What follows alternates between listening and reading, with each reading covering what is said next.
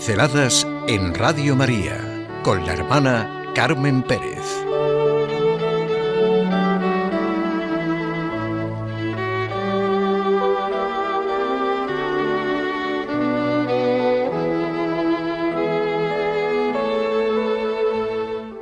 Acción de gracias por el sacramento del orden.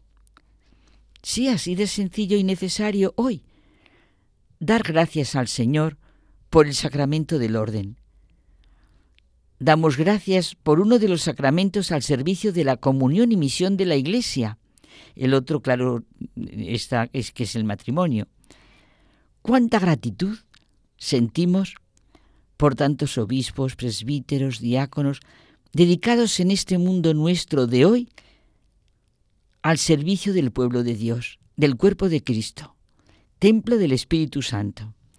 Pues miren, siento necesidad, desde Radio María, desde la radio de la Madre de la Iglesia, de que una religiosa exprese al Señor y a todos sus servidores en este sacramento la gratitud más profunda desde el momento de mi bautismo hasta esta última etapa de mi vida.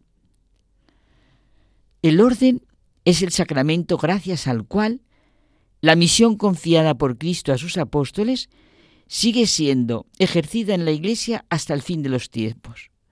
Es pues el sacramento del ministerio apostólico. Comprende eh, tres grados que conocen, episcopado, presbiterado y el diaconado. Lo importante es reconocer este vital servicio que recibimos de la Iglesia, tan criticada y denostada de manera injusta y a veces zafia. Y si yo reconozco este vital servicio, me abriré a su realidad.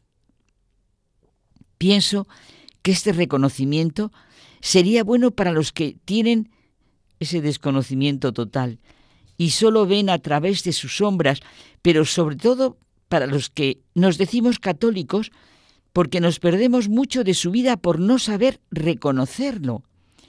Es como si miráramos un cuadro, yo qué sé, el entierro del conde Orgaz, y no fuéramos capaces de enterarnos bien de su contenido, de lo que comunica, dos grandes dimensiones de la existencia humana, la celestial y la terrenal. Komiakov, un teólogo ruso laico y muy erudito, que figura a la cabeza de una tradición teológica rusa, se hacía una pregunta. ¿Por qué esta Europa, tan adelantada, permanece desesperadamente dividida, llena de conflictos internos. Y finalmente creyó encontrar una respuesta. Aquello que unía tan radical y profundamente a su familia no era una ley consensuada o legislada de una manera externa, era la persona viva de la madre que amaba. De esto él veía una consecuencia inevitable. La gran familia de la humanidad, de todos los pueblos, puede ser eficazmente unida solo por una persona viva, que quiere a todos, que siente y satisface las distintas necesidades de todos. Esta persona puede ser solo divino humano, es decir, Jesucristo, que es la cabeza de la Iglesia. La Iglesia como un pueblo, como una comunidad, como una gran familia en la que el sacramento del orden está en su plan vital. He llamado muchas veces a la puerta de la palabra de Dios hasta que he podido percibir lo que Dios mismo me dice. Por una parte, lectura muy personal, conversación personal con Dios y junto con esta lectura la lectura comunitaria, porque el sujeto vivo de la Sagrada Escritura es el pueblo de Dios, es la Iglesia. Son unas palabras que Agustín de Hipona vivió radicalmente. La liturgia es el lugar privilegiado donde cada uno entra en el nosotros de los hijos de Dios. El Padre nuestro comienza con las palabras Padre nuestro.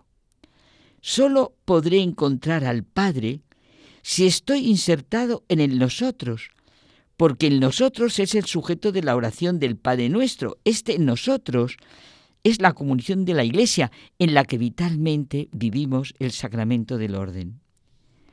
Sí, la Iglesia entera somos un pueblo sacerdotal. Todos los hijos participamos del sacerdocio de Cristo. Es lo que se llama, con palabras que quizá no hemos descubierto o reconocido, el sacerdocio común de los fieles. Pero a partir de ese sacerdocio y al servicio del mismo, existe otra participación en la misión de Cristo, la del ministerio conferido por el sacramento del orden, cuya tarea es servir en nombre y en la representación de Cristo. Benedicto XVI, precisamente hablando a los seminaristas, les contaba una anécdota de Santa Vaquita, la gran santa africana que era esclava en Sudán y luego en Italia encontró la fe y se hizo religiosa. Cuando ya era anciana, el obispo visitaba su monasterio, su casa religiosa, y no la conocía. Al ver a esta pequeña religiosa africana ya encorvada, le dijo, ¿Y usted, hermana, qué hace? Vaquita le respondió, Yo hago lo mismo que usted, excelencia. El obispo, admirado, preguntó, ¿qué cosa? Y Vaquita le contestó, Excelencia, los dos hacemos lo mismo, hacemos la voluntad de Dios, le servimos. Al Papa le, parece, le pareció una respuesta hermosísima. El obispo y la pequeña religiosa, que ya casi no podía trabajar, hacían lo mismo en posiciones diversas. Trataban de hacer la voluntad de Dios y así estaban cada uno en el lugar indicado. Todo esto para que reconozcamos en esa línea que venimos comentando de gratitud total, de reconocimiento, aunque repita, lo que comporta en la Iglesia de Cristo el sacramento del orden. Este sacramento, que tanto bien nos hace, sí implica tres grados insustituibles para la estructura orgánica de la Iglesia, episcopado, presbiterado y diaconado. Yo no voy a seguirnos momento con detalle estos tres grados, ni siquiera vistos desde una religiosa, sencillamente es una propuesta para que reconozcamos poco a poco, como decíamos al principio con el entierro del conde Orgaz, la Iglesia. Los obispos, como sucesores de los apóstoles y miembros del colegio, participan en la responsabilidad apostólica y en la misión de toda la Iglesia bajo la autoridad del Papa, sucesor de San Pedro. Los presbíteros, a los que llamamos sacerdotes, los curas, están unidos a los obispos en la dignidad sacerdotal y dependen de ellos en el ejercicio de sus funciones pastorales. Forman con su obispo el presbiterio que asume la responsabilidad de la iglesia particular. Los diáconos son ministros ordenados para las tareas de servicio de la iglesia. No reciben el sacerdocio ministerial, pero la ordenación les confiere funciones importantes en el ministerio de la palabra, culto divino, gobierno pastoral y servicio de la caridad. Pues con el corazón lleno de gratitud, pensamos en nombres concretos y sentimos la misión que les ha sido confiada por Cristo hasta el fin de los tiempos y damos gracias a Dios por tanto, tanto bien como recibimos y hemos recibido. Gracias a Dios.